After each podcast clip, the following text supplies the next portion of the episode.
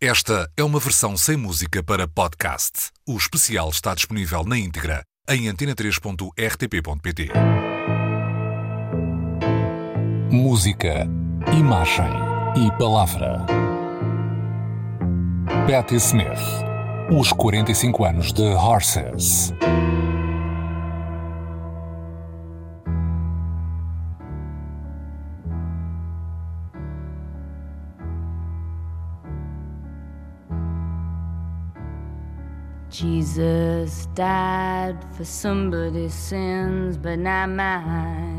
Estávamos em novembro de 1975 e o álbum Horses abria de forma imponente com este piano e estes versos. Traduzidos para português, dizem o seguinte: Jesus morreu por causa dos pecados de alguém, mas não dos meus. Palavras intemporais numa improvável e desconstruída versão de um original da banda de Van Morrison, os Them. Ex-glória para o jornalista e radialista da Antena 3, Nuno Galopim a capacidade de perceber a força uh, dessas palavras a abrir uma canção com a dimensão uh, de um hino que, não sendo religioso, não deixa de certa maneira de evocar iconografia da religião, é de alguém que conhece por um lado, o poder da palavra e depois a forma como a música a pode transformar numa experiência que transcende uh, o ato de ler um livro. E para a cantora e escritora de canções e fã de Patti Smith, Rita Red Shoes. A canção que eu ouvi que me marcou eh, de imediato foi o Glória pela intensidade e pela forma como ela, enfim, como ela diz, canta as palavras e até hoje cada vez que eu ouço arrepio-me sempre.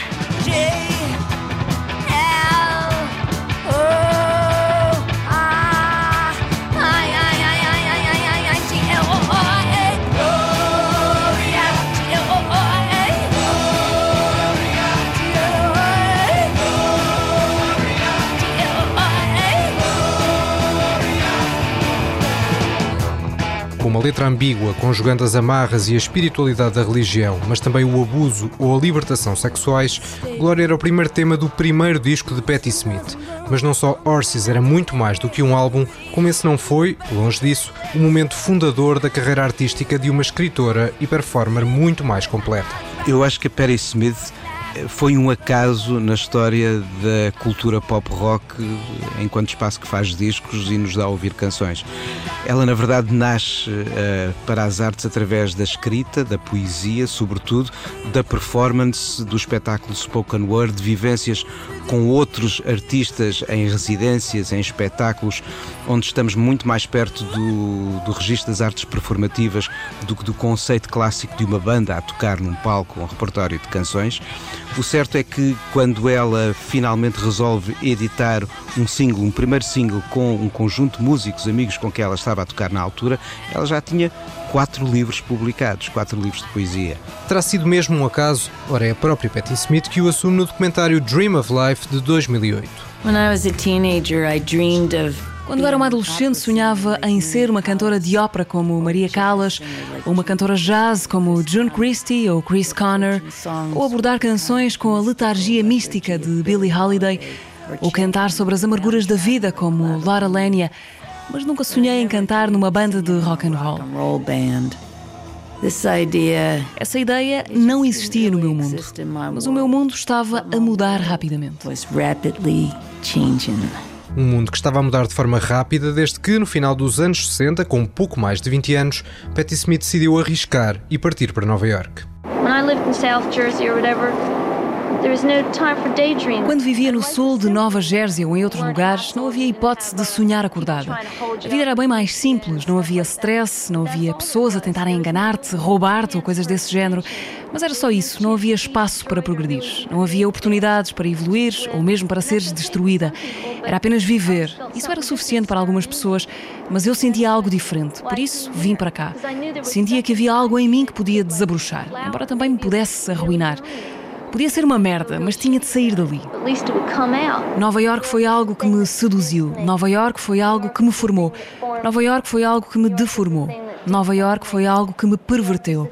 Nova York foi algo que me converteu. E Nova York é também algo que eu adoro. Horses é muito fruto dessa relação intensa com Nova York e com o profundo caldeirão cultural da Big Apple. Mas Patti Smith não esqueceu as origens e Kimberly, outro dos temas do disco, é dedicado à irmã mais nova.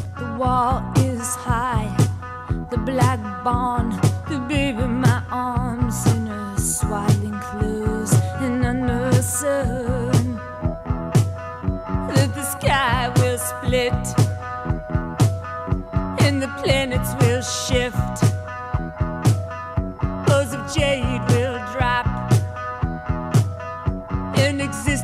stop. Little sister, the sky is falling. I don't mind, I don't mind. Little sister, the are on you. O Horses é uma espécie de ponto onde desagua tudo isto que vinha de trás. Em Nova York, aprofundou a ligação à literatura e à poesia que já tinha começado em casa. Juntou a William Blake o simbolismo francês de Rimbaud ou Baudelaire e ainda à geração Beat, nomes amigos da própria Patti Smith, como Allen Ginsberg ou William Burroughs. William Burroughs was our guardian angel. William Burroughs era o nosso anjo da guarda. William, quando Horses foi lançado, já lhe devia muito. O herói do tema Land era um verdadeiro descendente de Johnny and the Wild Boys. Foi um período amplificado de existência, um tempo em que todos os meus amigos ainda estavam vivos e motivados pela esperança coletiva de realçar aspectos da arte, da poesia e do rock and roll que ainda não tinham sido realçados. There were no rules. Não havia regras, nenhuma expectativa material repentina, e William acenava com a cabeça, frequentemente sorrindo com a ideia de que ele era o pai espiritual de outra geração de Johnnies. Of another generation of Johnnies. Johnny, the boy disappeared. Johnny fell on his knees, started crashing his head against a locker, started crashing his head against a locker, started laughing hysterically when suddenly Johnny gets a feeling. He's being surrounded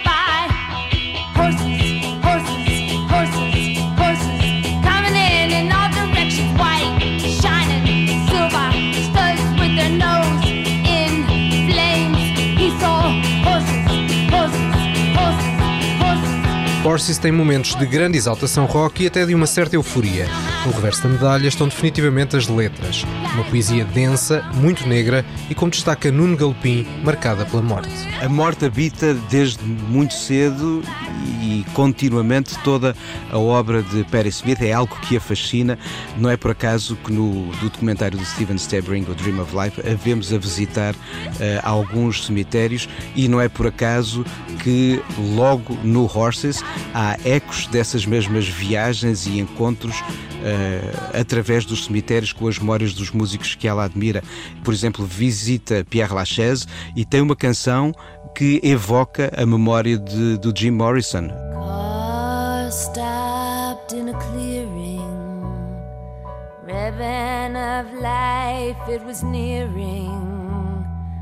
I saw the boy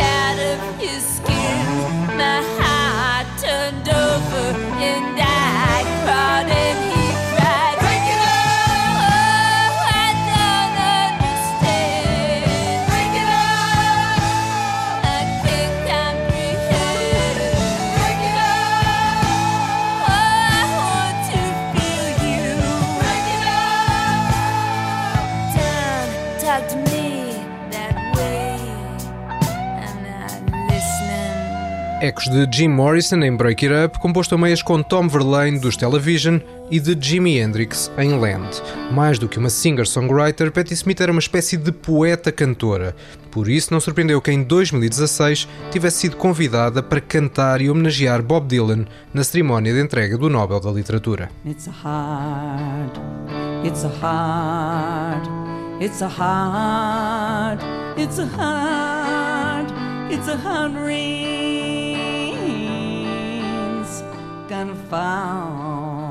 Mas voltemos ao disco de estreia de Patti Smith lançado há 45 anos. Para além da força das palavras, havia também a iconografia visual. E para isso muito contribuiu o papel de um famoso fotógrafo, Robert Mapplethorpe. O encontro Patti Smith-Mapplethorpe, mais do que uma colaboração artística, é a conjugação de duas visões do mundo que se vão de algum modo completar e mutuamente enriquecer.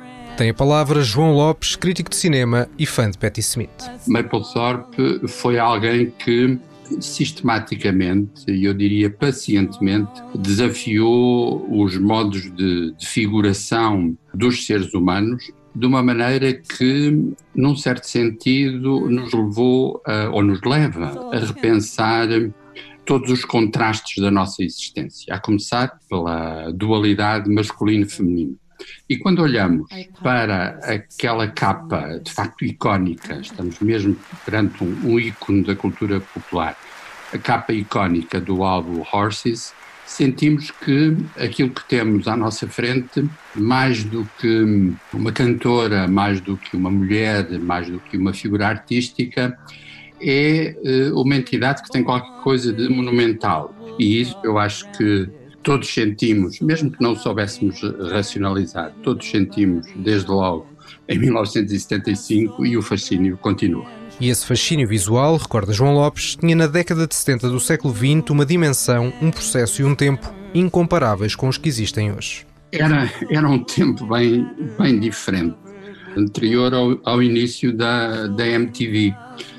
Esses jovens eh, como eu, eh, viveram, vivemos eh, o fim dos Beatles em 1970 como um, uma tragédia que não sabíamos muito bem como, como descrever e, num certo sentido, como viver. E, de facto, um, não tenho nenhuma resistência automática às novas formas de comunicação, bem pelo contrário, a internet está cheia de horrores, mas também de coisas absolutamente fascinantes. Mas era um tempo diferente em que todas as formas de comunicação, de, de partilha, de conhecimento mútuo, uh, não envolviam essa dimensão virtual que hoje é tão importante na, na nossa existência. Na capa de Orsis vemos uma Patti Smith com um casaco ao ombro, ar decidido e uma expressão facial bastante forte, um símbolo de uma certa afirmação feminina muitos anos antes do movimento Riot Girl, uma vertente que também fascinou a singer-songwriter Rita Red Shoes. De repente há uma mulher que enverga ali uma guitarra e não sem medo, sem pudor e que traz para as letras e para a atitude a importância de, de, ser mulher e sobretudo no mundo de, de, homens, que o mundo da música e há anos, anos atrás ainda era mais, mas hum, é um mundo bastante masculino e portanto acho que de alguma forma me tocou, ainda que de uma forma ao início bastante inconsciente, eu acho. Só, só mais tarde, com o avançar de, de, da idade, é que eu fui, fui percebendo melhor o quão me tocava, quer a música dela, quer a forma como ela se apresenta, não é?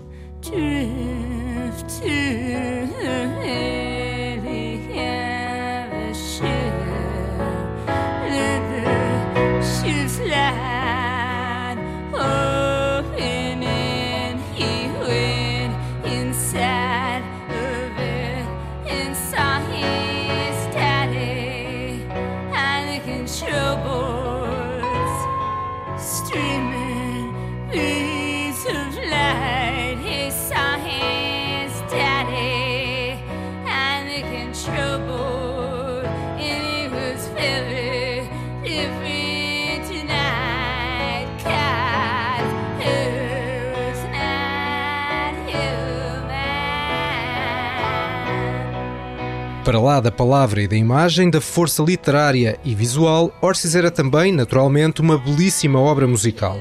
O álbum estreia inseria-se no movimento punk nova-iorquino com um caminho paralelo e anterior ao famoso punk britânico. No Reino Unido a coisa é um pouco diferente, liga-se mais a uma vivência social e de protesto, não que não exista também no punk nova-iorquino, mas o punk nova-iorquino nasce sobretudo em poetas, em alunos de, escola, de escolas de arte, ou seja, tem uma relação com as imagens, com as palavras, eh, com uma outra intensidade que não uma relação com uma identidade mais popular que molda eh, os primeiros nomes do punk britânico. Em comum, há sobretudo uma vontade de querer fazer diferente, assumir a rebeldia como uma forma de contestar o sistema através de que modos?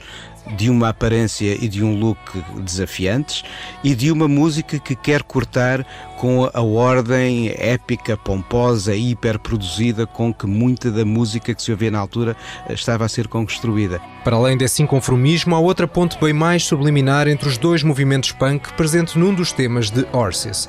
Tal como viria a acontecer no Reino Unido, com os Clash ou com todo o movimento Two-Tone, era um tema que revelava um interesse pelos sons que vinham da Jamaica, desde logo pelo reggae. Eu sempre fui um, um, consumidor de lados B ou de outras faixas e por isso aquela de que eu gosto mais é o Redondo Beach. Porquê? Porque é aquela de que eu gosto mais.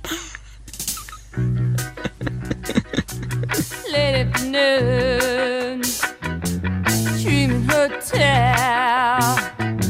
You just had to quarrel, sent you away.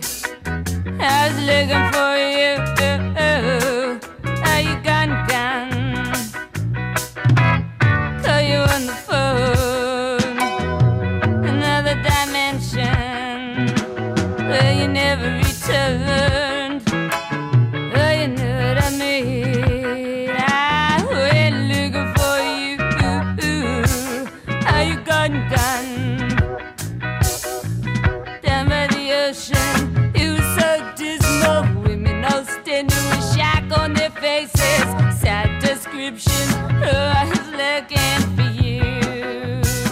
da dimensão dos Estados Unidos, muitos dos pontos de partida do punk norte-americano tiveram um epicentro muito bem definido num pequeno bar de Nova York. Entramos com o Nuno Galopim no mítico e já extinto CBGB's, fundado em 1973 por Illy Crystal. Eu tinha a certeza que aquilo era um pequeno espaço onde muito tinha acontecido. E de facto era um bar pequeno. Quando se entrava no CBGBs, a primeira coisa que nós víamos era a secretária, que servia de bilheteira, mas que era também o escritório quando, não, no, quando o bar não estava em funcionamento. Só depois virávamos à esquerda e, uh, e tínhamos um grande corredor ladeado, por um lado, do bar e por outro de uma zona onde as pessoas podiam estar um degrau acima a acompanhar as outras que na plateia mais adiante viam a banda que tocava mesmo, mesmo ao fundo do espaço. Ao lado do palco, as míticas casas de banho, tanto as casas de banho como as paredes, todas elas grafitadas e aqueles grafites contam a história da vivência de um espaço que eh, noite após noite após noite conheceu as visitas de nomes como a Perry Smith, os Talking Heads, os Ramones, Blondie e por aí adiante. E no Por Aí em Diante há também os Television, com quem Patti Smith partilhou uma residência artística em 1975, poucos meses antes do lançamento de Horses. O CBGB's fecharia em 2006 e o concerto de despedida foi precisamente de Patti Smith.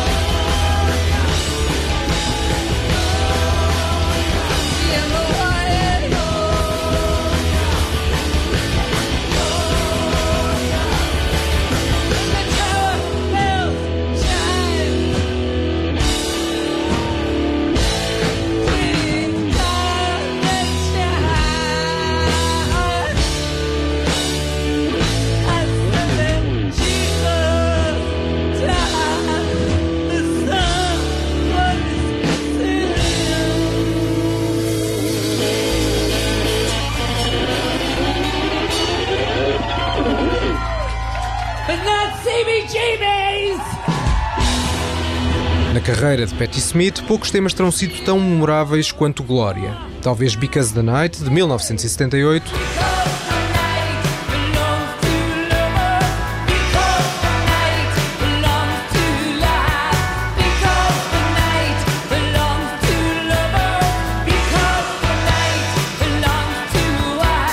Ou no final da década de 80, o grande manifesto político People Have the Power.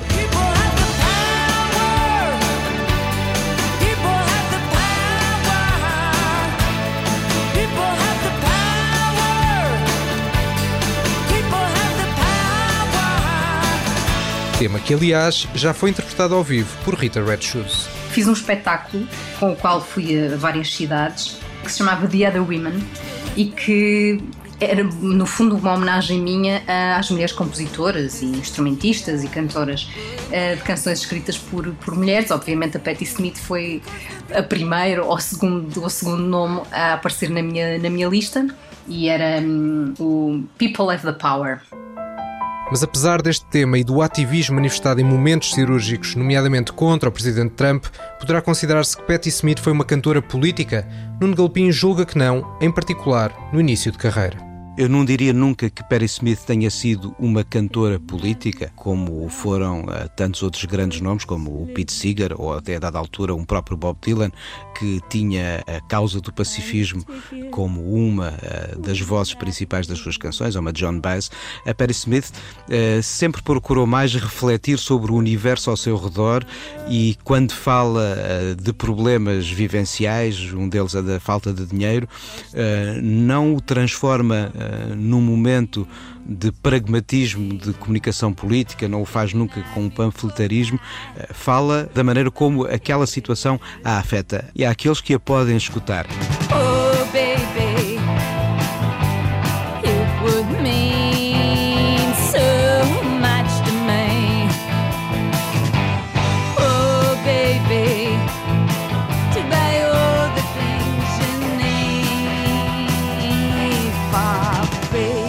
Free Money é um dos temas menos sombrios de Horses. Retrata o desejo de uma mulher de vencer a lotaria e se tornar milionária.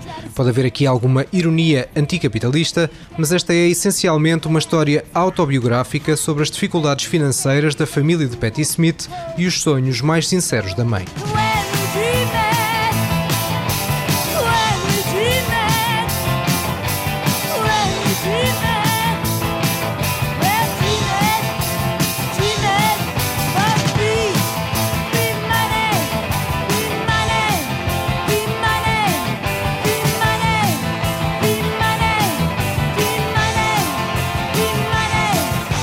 Além de Mapplethorpe e de Tom Verlaine, dos Television, há outro nome sonante nos créditos de Horses. Encarregue da produção do disco esteve John Cale, ele mesmo, o antigo parceiro de Lou Reed nos primeiros discos dos Velvet Underground. Shiny, shiny, shiny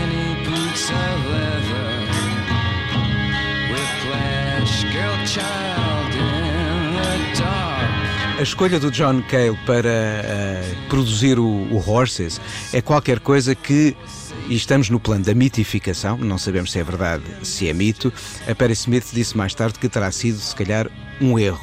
Um erro porquê? Porque ela foi buscar alguém que admirava, ela procurava alguém que trouxesse um domínio técnico para a arte de estar em estúdio, que ela conhecia muito mal ainda. E depois eh, acabou por se confrontar com um artista que tinha também, se calhar, mais opiniões do que aquelas com que ela própria queria ser confrontada.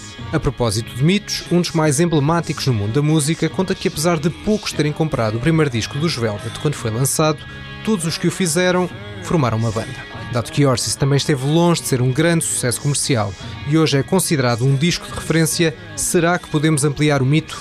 Entre o público que aderiu ao Horses na primeira, na primeira altura, no primeiro embate, estarão, estarão muitos músicos que perceberam o que ali estava e que qualquer coisa podia ter continuação, podia gerar heranças. Acho que o Horses, tal como o primeiro álbum dos Velvet Underground, é um disco que lança tempestades que depois felizmente soubemos ir colhendo. Ora, nas tempestades que fomos colhendo na herança musical de Patti Smith estará, por exemplo, esta senhora.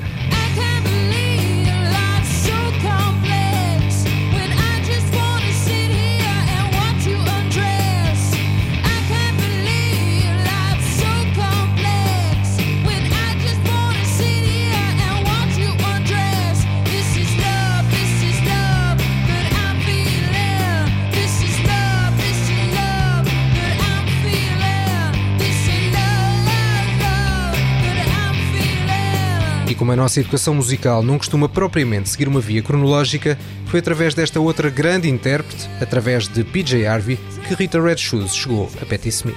Eu adorava e adoro a voz da PJ Harvey e nunca tinha ouvido a Patti Smith. E depois um, um, amigo meu disse-me: Olha, mas se gostas muito da voz da, da PJ Harvey, de certeza que vais gostar de, de quem a, a, inspirou, não é? Que é Patti Smith.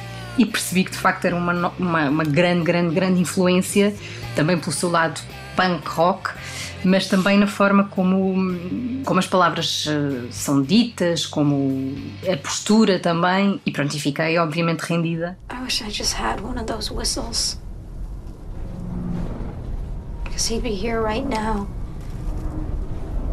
The side of the road barking. It's not my fault. Because if you knew them, if you really knew them, o legado de Orsis verifica-se na herança musical, mas também ao longo destes 45 anos na utilização pontual das canções do disco em outros objetos artísticos arrojados. We've got a fucking crisis here. Everything's a fucking crisis. O cinéfilo João Lopes recorda um filme de 2007. A partir de certa altura passei a associar o álbum a um filme canadiano chamado Os Fragmentos de Tracy. Tem aquela atriz eh, que se tornou mais conhecida por um filme chamado Juno, de Ellen Page. Trata-se de uma realização de Bruce MacDonald que tem uh, uma narrativa que aposta em algo que tem sido muito pouco experimentado, que é precisamente, o filme chama-se Os Fragmentos de Tracy, a fragmentação da própria imagem. E a certa altura há uma sequência que é feita com o Horses. E essa conjugação entre a música e a narrativa daquele filme e a sua montagem em particular é, a meu ver, uma, uma prova muito real da, da vitalidade do, do trabalho da Patti Smith.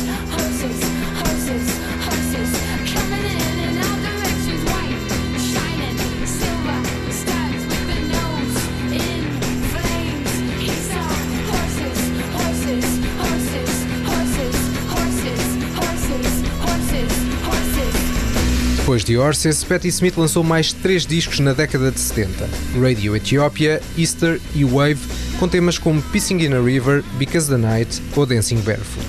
Desde aí, nestes 40 anos, apenas seis discos, o último dos quais Banga de 2012. Objetos reconhecidos pela crítica, mas que não voltaram a ter o impacto duradouro do período inicial. Contudo, a carreira de Patti Smith não vive hoje só da memória de tempos longínquos, aos livros que foi editando, o último dos quais, O Ano do Macaco. Ultimamente também me liguei muito a ela eh, pela literatura, pelos livros que ela tem, tem editado.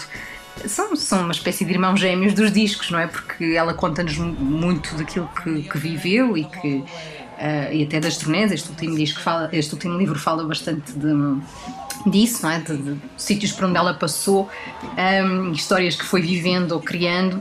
Aliás, uh, nestes últimos tempos de, de, pandemia e nas férias que não fui a lado nenhum, viajei com, com a Patti Smith por onde ela viajou, basicamente. Há uma espécie de diário nas redes sociais. Se formos visitar a sua conta do, do Instagram, é fascinante. Eu confesso, vou lá todos os dias. É fascinante ver como ela vai partilhando connosco uma espécie de bloco-notas que, em grande parte, é feito de cenários, de lugares à volta da sua casa e que eh, não são confessionais no sentido banal que a palavra adquiriu com eh, as vedetas das chamadas redes sociais, são confessionais no sentido em que eh, nos dão a ver ou a ler uma interioridade muito púdica, mas com a qual é possível estabelecermos alguma relação, descobrindo também um pouco da nossa intimidade. E há, claro, a vitalidade dos concertos ao vivo numa banda que preserva dois elementos da formação original: o guitarrista Lenny Kay e o baterista J.D. Dougherty. Nuno Galpin e Rita Red Shoes recordam duas passagens por Lisboa em 2007 e 2015. No Coliseu tive essa oportunidade de vê-la assim mais de perto e ficar mesmo dentro do concerto e, e, foi, foi. Aliás, o People Have the Power, acho que foi com que ela uh, fechou o concerto, se não me engano, e foi assim um momento avassalador para toda a gente que estava na sala, porque de repente parecia que ia haver uma revolução a partir daquilo. O espetáculo no Coliseu foi incrível e deu perfeitamente para compreender que há qualquer coisa também ali assim de uma força que, através das palavras e através da música, quase que exerce um poder de uma sacerdotisa que encanta uma plateia e consegue colocar-nos num, num, patamar de, de transe, de comunhão através das suas canções. Uma comunhão e uma espiritualidade que também se sentiram no Anfiteatro Mágico de Paredes de Cor em 2019 e no Porto, no Primavera Sound de 2015, um festival em que tocou duas vezes, uma delas recriando na íntegra o álbum Horses. Rita e Nuno recordam também a marca de simplicidade nos breves momentos em que estiveram com Patti Smith. No dia em que é feita a estreia europeia do Dream of Life, o documentário do Steven Sebring, no final da sessão, como não sou propriamente tímido, fui pela sala abaixo ter com ela e fiz questão de falarmos um pouco sobre o concerto em Lisboa uh, e falarmos um pouco sobre Fernando Pessoa e sentir que apesar da dimensão icónica desta figura, não deixa nunca de ser alguém perfeitamente capaz de estabelecer um contacto e uma conversa com alguém que passa ao seu lado e lhe lance como tema algo que ela gosta, neste caso, a poesia do Fernando Pessoa. Fui tocar uma vez a um festival na, na Suécia, onde a Patti Smith também tocava, uh, e tive a, a, excelente oportunidade e sorte de quando estava a ir para o hotel, estava a Patti Smith sozinha à porta do hotel. Conversámos um bocadinho, disse obviamente que era grande fã dela, que era uma inspiração. Ela agradeceu muito. Houve assim um pormenor muito fofinho, porque ela tinha, na altura em que se podia dar as mãos, ela estava com a minha mão, assim como se fosse assim quase uma mãe, a segurar-me assim na mão uh, e a dizer-me, pronto, a desejar boa sorte e, e, força para a carreira essas coisas todas. Foi assim uma coisa que me marcou bastante. Já João Lopes nunca viu Patti Smith ao vivo, mas tem uma vantagem: viveu os anos 70 e enquadra o surgimento da artista norte-americana no contexto cultural da época nos anos 60, 70, aquilo que acontece na, na cultura americana, na cultura popular americana, é eh, ao mesmo tempo profundamente vanguardista pelas coisas novas que nos traz e não queria usar necessariamente a palavra nostálgica porque por vezes é, é usada de uma forma que me parece algo simplista e equívoca, mas consciente do passado. Aquilo que artistas como Patti Smith eh, simbolizam e encarnam é essa capacidade de receber heranças mais ou menos ancestrais e refazê-las em canções absolutamente modernas. A nostalgia pode não ser a melhor palavra, mas há de facto esse lado nostálgico, de arrepio melancólico, quando ouvimos o tema que fecha Horses. Num disco muito marcado pela morte, as últimas palavras são I think it's sad, it's much too bad that our friends can't be with us today. Traduzido, é triste e uma pena que os nossos amigos não possam estar hoje conosco. Elegy foi o canto do cisne do CBGBs e só agora, 45 anos depois do lançamento do disco, como um pronúncio dramático e um requiem pelas muitas pessoas próximas que Patti Smith foi perdendo. Algumas pela lei da vida, mas outras demasiado cedo, como Robert Mapplethorpe ou o marido e antigo guitarrista dos MC5, Fred Smith.